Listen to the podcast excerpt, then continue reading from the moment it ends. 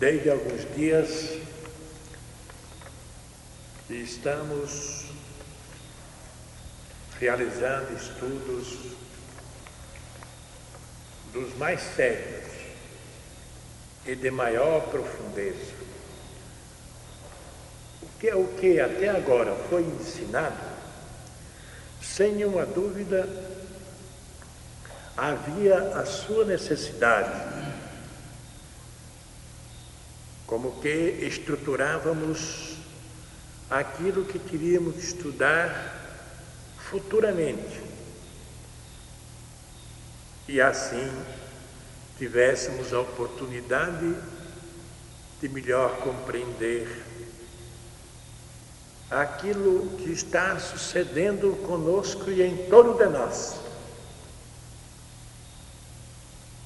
Para que assim não ficássemos sempre dormindo, sempre hipnotizados pelos vários fatores que nos cercam. Na vida, o que aqui nós chamamos de existência, tudo vai sucedendo. O ser humano nasce, vive, morre, constrói casas, escreve livros, não como desejava fazer, senão como sucede. Isso é muito interessante observarmos. E constantemente a gente conversando com essas pessoas que têm grande dinamismo eles sempre dizem: planejava assim, mas aconteceu assim. Eu pensava que deveria ser feito assim, mas aconteceu de outro modo. Isso significa que nós, enquanto não acordamos, enquanto não estamos de posse da riqueza inexauríveis do anjo solar, as coisas sucedem. Por mais que a gente queira considerar que podemos fazer, é engano, é ilusionário. Tudo quanto dizemos, fazemos, pensamos, sentimos, tudo isso sucede. Não pode descobrir nada, não pode inventar nada, tudo sucede. Ora, a gente vê um ser como aquele Einstein, ele dizia assim: lutei, sucei, fiz tudo o que podia fazer durante nove anos, a ponto de ficar quase louco. E não descobri o que eu queria. Fui para uma festa. E lá naquele burburinho, naqueles movimentos de pessoas, de conversas e de música, eu sentei num sofá e de repente, como que me aliei do corpo, e vi tudo e descobri tudo. É espetacular isso. Um sábio, considerado na terra como um sábio, está dormindo. Fez tudo, mas está sujeito a uma série de leis que vamos mais tarde conhecê-las profundamente. Podemos até traçar um mapa de nossa vida, se temos essa condição. Quando compreendemos estas coisas, compreender. E para compreender uma coisa dessa, é preciso que a gente rasgue todo, todas as roupas velhas e todos os vestidos velhos. Ficaram desnudos para sabermos realmente que estamos compreendendo. Quando estamos convencidos desta verdade, significa livrar-se de milhares de ilusões sobre si mesmo. Milhares. Sua capacidade de criar e organizar conscientemente sua própria vida e assim sucessivamente. Ora, para termos essa capacidade de criar e organizar conscientemente só com a alma divina. Não há outro caminho, não existe. Porque tudo mais será dentro daquela base do que vai suceder, do que vai acontecer. Agora escutem o que realmente somos, comparados naturalmente com aquilo que nos cerca, que é a própria natureza. Assim como a chuva cai, resultado de uma troca de temperatura da atmosfera, assim como a neve derrete-se ante o raio do sol, assim como o pó se levanta com o vento, assim vivemos nós se não acordamos para a nossa alma divina, para o nosso anjo solar.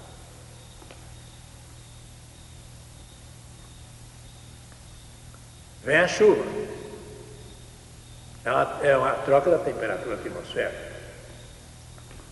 Nós pensamos e faço sugestões. Bem fácil que o rádio diz para você e você se convence. Em face de uma peça de televisão, você chora, substituindo os atores que ali estão com imagem. E assim por diante.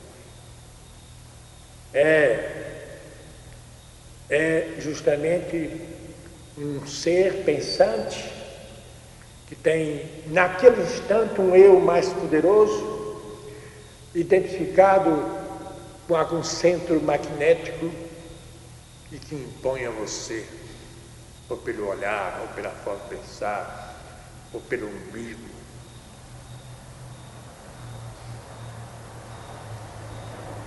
E assim, se somos máquinas, estamos perdidos. Vamos fazer o que os outros querem, as, as, as informações que estão dando de nós e não estamos acordados. Dificilmente nós queremos aceitar isso. Mas, quando se diz que isso leva muito tempo para nós aprendermos, é que primeiro é preciso compreender, segundo é preciso abrir-se internamente e terceiro passar a ser um tremendo observador de si mesmo. E aquela característica que eu lhes informei de anotar, pelo menos durante um mês, aqueles fatos que lhe feriram mais de perto que você pôde descobrir é interessante. É interessante. Porque a máquina humana, máquina que somos, temos uma qualidade excepcional. Temos algo tremendamente maravilhoso, esquecer. Esquecemos tudo. Nossa maior ilusão é que podemos fazer as coisas. A realidade é que ninguém pode fazer nada. Tudo sucede. O homem é uma máquina. Todos os seus feitos, ações, palavras, sentimentos, convicções, pensamentos, opiniões e hábitos são resultado das influências externas, das impressões internas. Que os nossos sentidos enviam para nós uma coisa perigosíssima. São as impressões. Nós podemos ter impressões erradíssimas, de consequências terríveis para qualquer um de nós. Porque quando cessa aquela impressão, nós caímos num vácuo tremendo. E sentimos profundamente. Então, quando uma máquina dessa bem enrijecida, ainda pior, porque ele sai de um erro para praticar um outro pior, que é para tapar a dor. Temos que nos impermeabilizar para que assim possamos sair da escravidão. O homem e o universo são inseparáveis. É por isso que o Hélio Trimegis diz assim, o que está embaixo é igual está em cima, está em cima é igual está embaixo. Quer dizer, numa simples expressão, num simples pensamento, ele disse uma coisa enorme. Naturalmente, naquele tempo não havia condição de abrir um pouco mais. Os estudos que nós estamos fazendo são estudos de profundeza e próprio do colégio iniciático. É por isso que eu sempre tenho dito que todos nós estamos desfrutando de uma oportunidade rara, que é o de aprender a coisa como a coisa é, sem ilusões, sem tapiações, sem, sem buscar isso ou aquilo para nos enriquecer. Não. Nós estamos dentro da realidade. E para que serve a riqueza terrestre quando o indivíduo possui tudo isso? Para quê? Para que ele quer? De que serve? O que ele quer está na ponta dele. Quer uma casa, ele consegue uma hora. Quer isso, quer aquilo outro. E são seres, naturalmente, que ao chegar, ao chegar a uma altura dessa natureza, ele não aspira muita coisa. Aspira o mínimo. Porque estão em ligações com outras energias. E essas aqui já são consideradas aleatórias as, os seus desejos, as suas manifestações. Então diz aqui o homem e o universo são inseparáveis. Somos filhos do universo. Por isso, estamos ligados ao Sol, aos movimentos estelares, tátuas. Aí o Cruzeiro do Sul nós fazemos exercício de tátuas ligados ao Cruzeiro do Sul, quando sabemos fazer isso. Aqui os senhores, não sei se estão fazendo, se não estão errados, deviam estar sempre fazendo, a saudação ao sol, ao sol. Os senhores deviam estar profundamente ligados aquilo que nós chamamos de prana, através desse exercício tão simples que é o andrógeno, e que é espetacular. Cada dia estamos levantando a pontinha do véu e mostrando mais um valor do exercício andrógeno. Primeiramente, nós estamos sempre recordando de que ele trazia uma grande calma para os vários sistemas nervosos. Depois, descobrimos que esse exercício nos enche de um magnetismo até mesmo planetário. Depois, descobrimos que esse exercício exercita de tal modo as forças que estão conectadas aqui na garganta que terminamos por alcançar uma voz macia, suave, penetrante e cheia de poder. Depois descobrimos ainda que esse mesmo exercício é o soprador de um fogo, de uma brasa. E agora, dentro de mais alguns instantes, estaremos descobrindo os valores, mais um valor do prana, tremendo valor desse, dessa situação, desse exercício, que convoca o prana de uma forma muitas vezes diferente daquilo, daquilo que o homem respira, que não está ligado a certos fatores de ordem universal, como está muitas vezes o yogin, que conscientemente ele tem por obrigação, ao fazer um exercício dessa natureza, recordar todos os poderes, não mais, não, não, não propriamente no sentido, por exemplo, de recordar o fato, assim, Recordar é o que manda a lei. Recordar o fato, mas de entrar em contato com essas energias cuja mente está procurando nivelar-se com elas. Observem bem minhas palavras, para poderem estarem, embora aparentemente tudo a mesma coisa, está tudo muito diferente. Quando você vai fazer um exercício desse, mas dedica alguns minutos lembrando-se de que ele é um soprador do fogo, você está entrando naturalmente em contato com uma força prânica diferente da normal. Você está se colocando na posição de um Deus que está desenvolvendo a sua própria força conscientemente. Quando você está se lembrando de que esta mesma força é um elemento que está dando calma para os vários sistemas nervosos e eles apresentarem a força necessária para o seu desenvolvimento, vocês também estão ingressando no campo da alma divina. Conscientemente você está ingressando no campo da alma divina, porque os vários sistemas nervosos são comandados pela alma divina. E assim por diante. O yoguin tem que descobrir em todas essas coisas a junção de força, o entrelaçamento de energias, a unidade desse sistema, para então cada vez mais ir crescendo. Porque todos nós, o esforço todos nós, é para voltar do ponto onde saímos, embora ignorando ainda como saímos, por que saímos e por que estamos caminhando nessa direção, mas é um imperativo interior. Você está sempre insatisfeito com a sua posição e, consequentemente, está procurando sempre adquirir uma nova posição um novo modo de apreciar, um novo estado de consciência.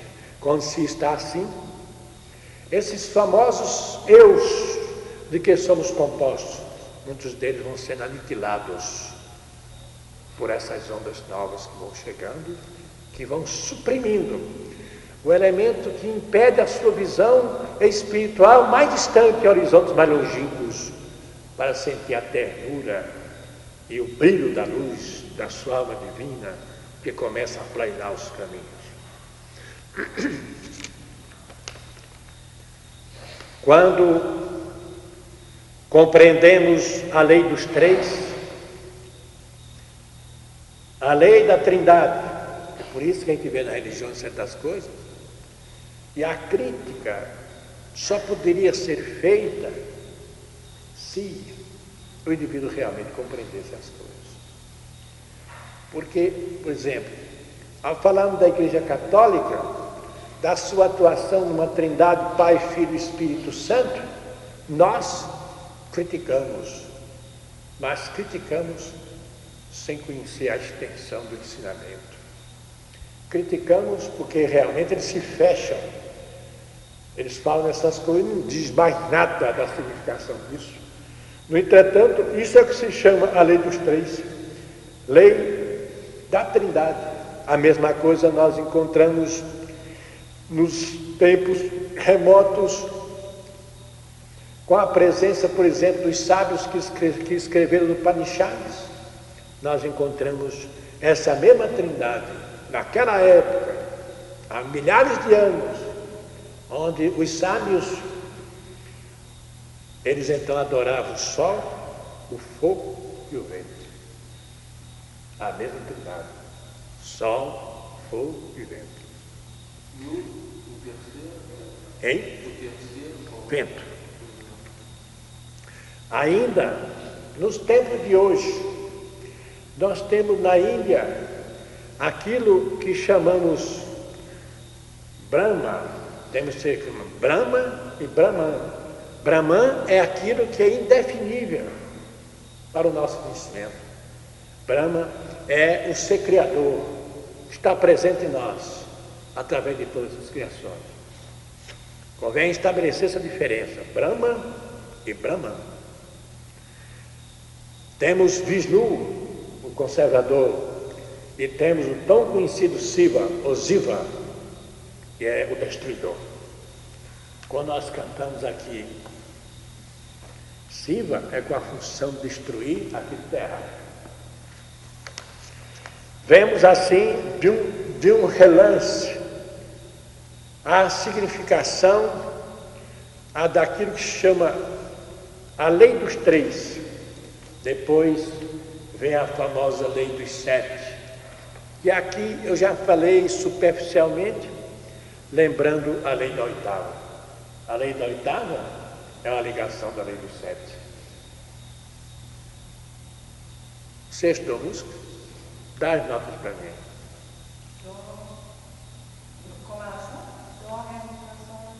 São quantas? Sete. Sete. Mas, mas sempre se completa com um dó no final, então formando oito, que é uma espécie de coroa da armação. E as oitavas se refere são as oitavas dos tons? Oitava Exato. oitava lá? Exato. Então, a lei do sete é profundamente ligada àquilo, até que assim, a lei do sete ou lei da oitava, é a mesma coisa. A mesma coisa. Chegamos lá um dia. né? Numa perfeita união, temos chegado à realização. Quando? Quando nós dominamos a lei do sete, inegavelmente, estamos marchando a passos gigantes para a realização. Na lei da Trindade, nessa lei de Pai, Filho e Espírito Santo da Igreja Católica, do Sol, Fogo e Vento, dos grandes sábios védicos, em Brahman, Vishnu e Siva, nós encontramos o seguinte: uma representa uma força ativa, a outra uma força passiva e a terceira uma força neutra.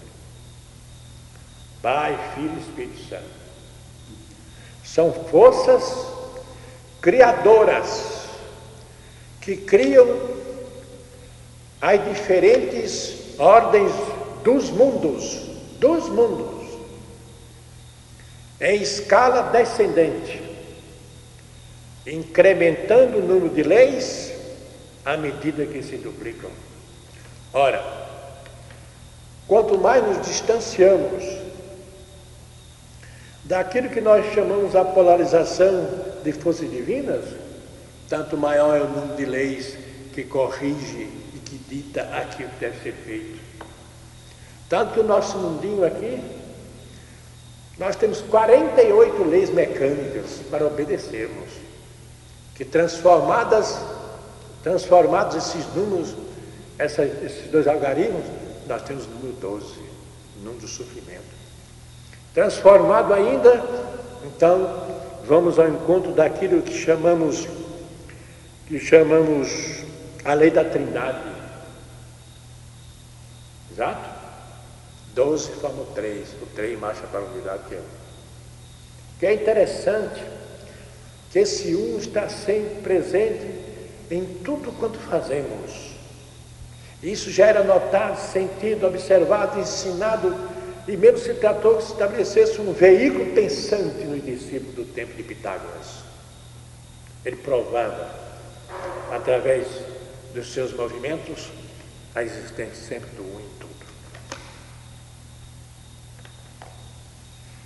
Temos ainda a analisar a lei dos sete, é a lei das oitavas, que se refere, observem bem, à ordem de manifestação. Que tudo que se manifesta em nós ou no mundo, a lei das oitavas está presente. Isso é que vamos aprender. Porque quando aprendemos isso, nós sabemos a hora que devemos esforçar para realizar uma coisa, quando devemos ficar quietos.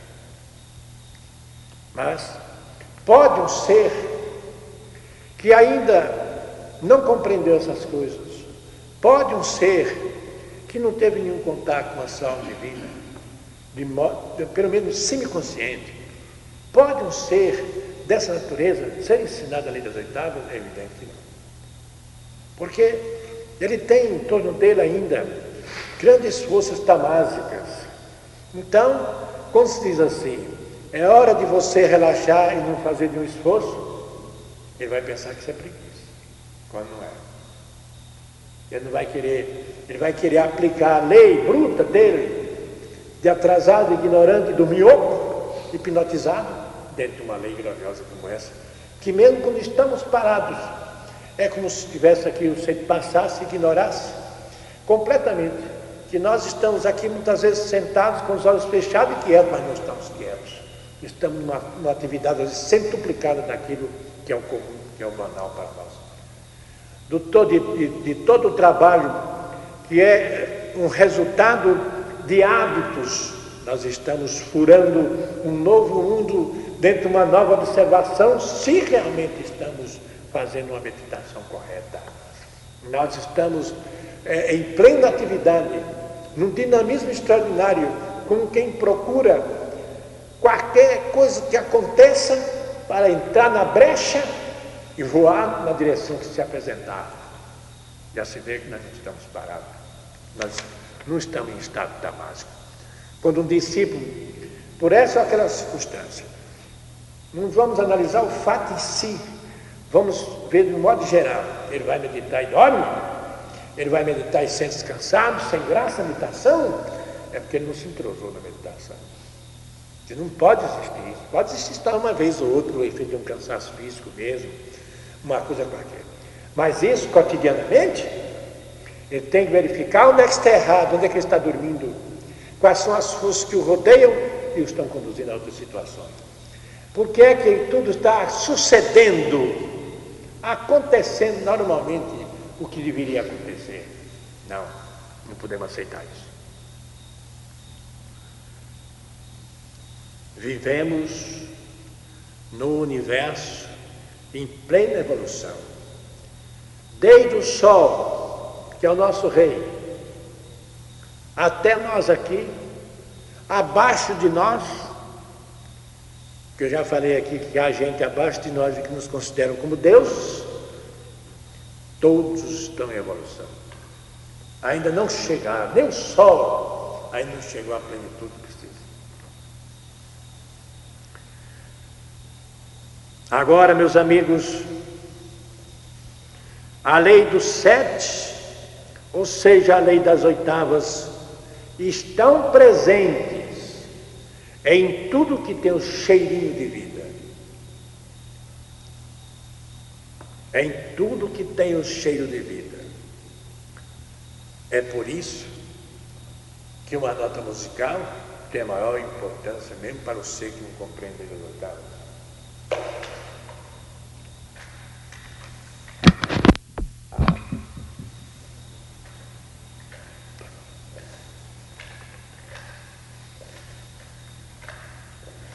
A lei dos sete é também chamada lei do choque.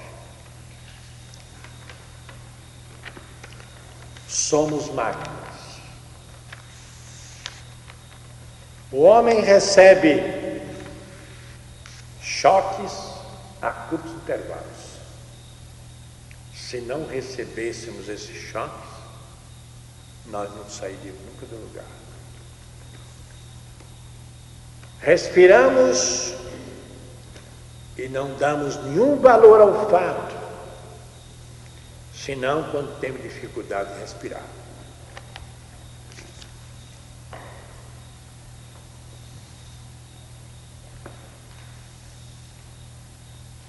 O andrógeno.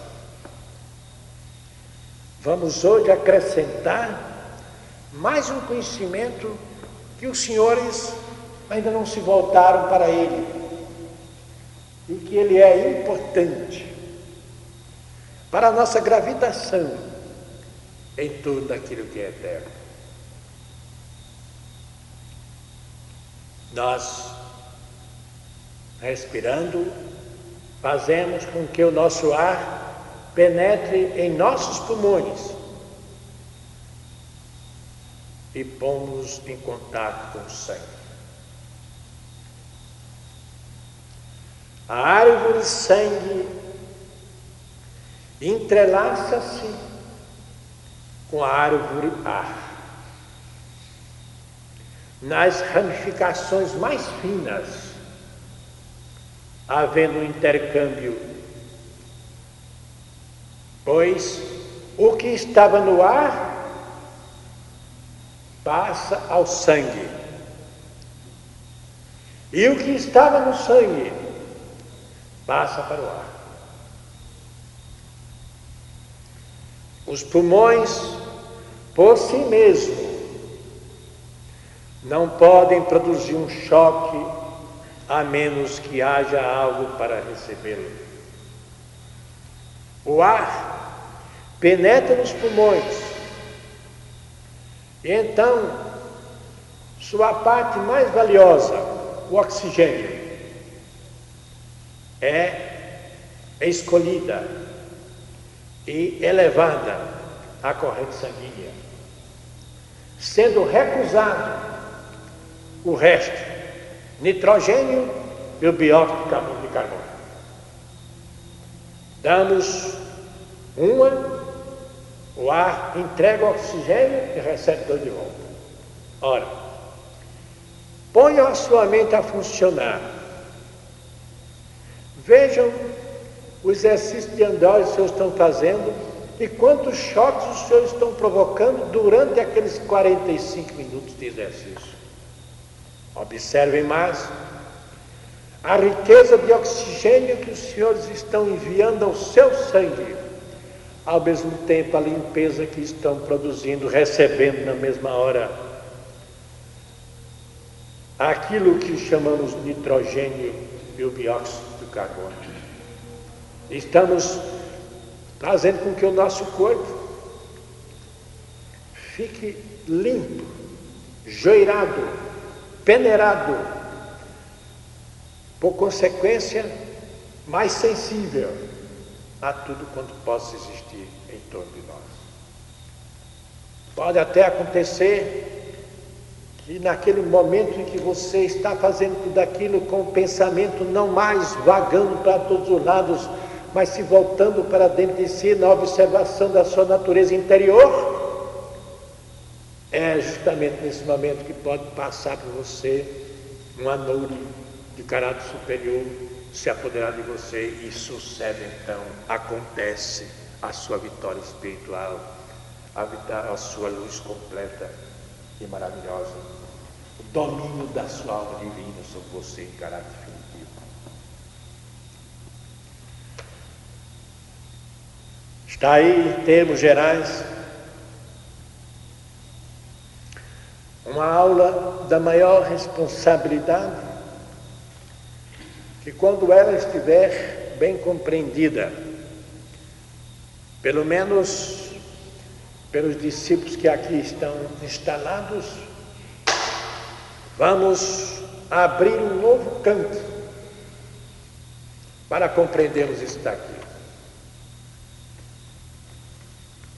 Quando compreendermos isso daqui, está profundamente relacionado com a lei do, com a lei das oitavas.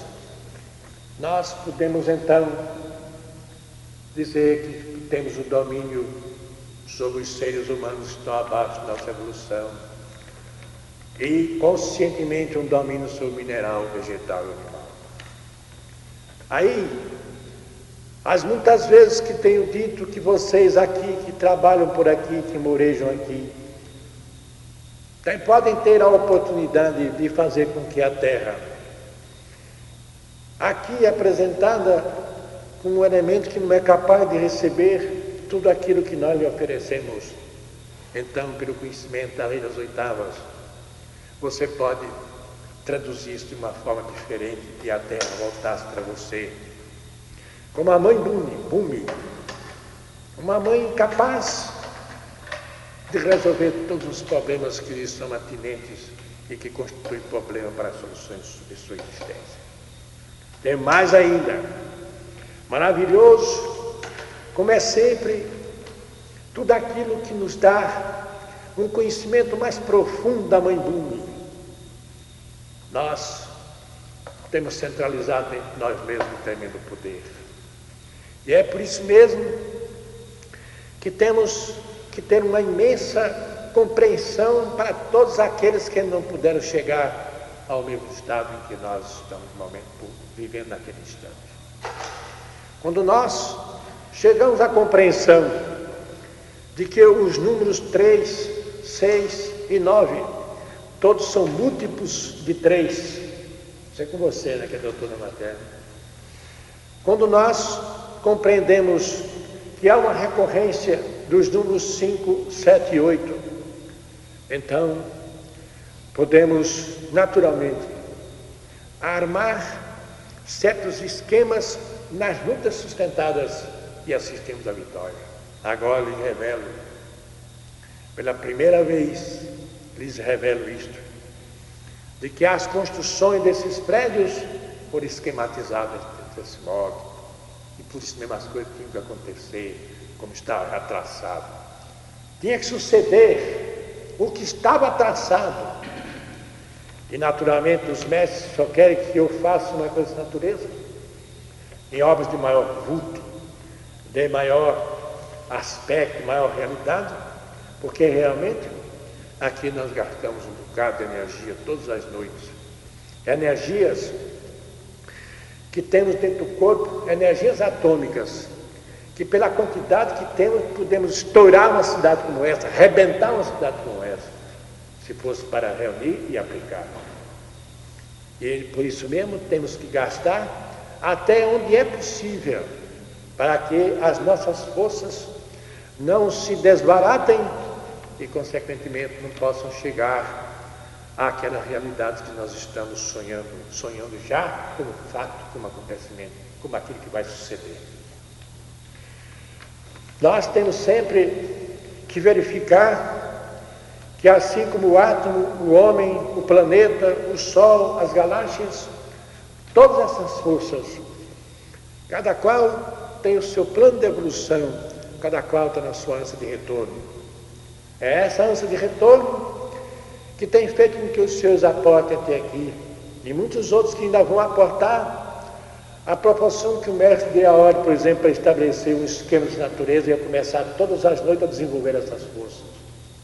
Virão tantos quantos sejam, tantos quantos estejam sentindo dentro de si aquela mesma harmonia, que no chão de harmonia chama estados simétricos, aqueles mesmos estados simétricos de harmonia, né? mesmos estados simétricos, todos serão abraçados e trazidos, embora inconscientemente ainda, que é para o despertar definitivo e o conhecimento mais profundo daquilo que nós chamamos existência ligado profundamente à vida. Quando os senhores me perguntam por que é que estão aqui, qual a ligação, eu nunca posso responder e jamais eu acho que poderia responder, a não ser assim, esporadicamente, alguma coisa que possa surgir muito de leve, porque os senhores é que têm que descobrir os momentos, os senhores têm que descobrir o aumento constante das horas durante o dia de viver acordado, num estudo constante que é, e é por isso mesmo que é inteiramente condenável o papapá, papapá, lalala, o dia inteiro, que o papapá e o lalala o dia inteiro não vai levar você a lugar nenhum. Se você só vive conversando e expressando e gastando energia, sem poder pulverizar aquilo que tem de velho em torno de você, embora você seja jovem na idade, está profundamente cercado de coisas velhas, de coisas superáveis. Você tem que destruir tudo aquilo.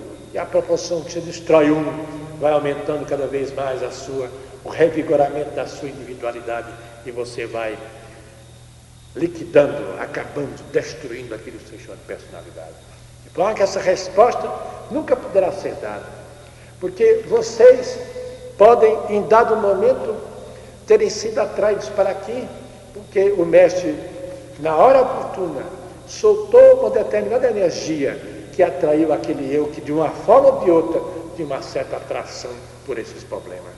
Talvez daria três horas, se ele soltasse a mesma energia, teria perdido o tempo dele, que você nunca se encaminharia numa direção dessa. Solta assim, atrai. Então, o indivíduo vai ouvindo essas coisas. De início não acredita. De início, ah, eu penso por meu mesmo, não sou a máquina. Mas ele vai começando, mesmo sem querer, vai observando, observando, e vai, e vai, e vai sentindo que ele é aquilo mesmo, que ele não faz nada, tudo sucede. E é por isso mesmo que precisamos estar na plenitude do conhecimento da lei das oitavas, da lei, da lei dos sete, para não darmos cabeçada na parede para encontrarmos sempre o lugar exato onde devemos passar. E é aqui, na formação desse, desse onegrama, enegrama. É nessa formação desse enegrama que podia chamar também diagrama, que é um diagrama dentro de um, de um enagrama. Enagrama quer dizer o esquema dos nove. Então, aqui você vai ver na vida nascendo o número um, vindo ao número quatro, do número quatro botando o número dois. Você vê só aqui nós temos a nota Ré no número um, ligando-se ao Fá, depois ao Mi. Fá, como todos sabem, é a nota rei, a nota criadora. Uma nota que pode tanto criar, como pode criar um monstro. Assim como pode criar uma coisa bela, maravilhosa, pode criar um monstro. A como a nota Mi é justamente a da inteligência, e do mais alto degrau acima da inteligência, que aquilo que Aquilo que é complementação a gente pode chamar de inteligência, mas aquilo que já não é já infinito diante dele, podemos dar um outro nome diferente, produzido pela nota mi. E assim sai uma sequência de notas e de posições que você vai traçando os caminhos da sua vida rumo à vitória definitiva. É só o que eu tenho para dizer nessa noite. Para refletir para amadurecer, para deixarmos de sermos isso ou aquilo, precisamos de compreender o que somos. Não adianta dizer que somos intuitivos, não adianta dizer que, que estamos debaixo de uma grande luz. Tudo isso é interessante, tudo isso é maravilhoso, mas precisamos verificar se realmente estamos debaixo dessa luz apenas durante cinco minutos em 24 horas quando nós precisamos desta luz constantemente, a todo instante, a todo minuto, para que assim possamos ser os instrumentos maravilhosos da nossa própria alma divina, a alma andante na terra, como foi um Jájua na compreensão da lei divina. E nós podemos fazer a mesma coisa, porque somos, partimos do mesmo ponto onde partiu Jesus. Todos somos filhos de Deus mesmo, desse Deus que ainda não há uma compreensão exata para você, mas que um dia virá. Deus na sua forma de luz, Deus na sua forma de criação, Deus na sua forma de amor, Deus na forma de junção de todas as forças, aglutinando-as para que se faça a vontade do Pai que está em toda parte.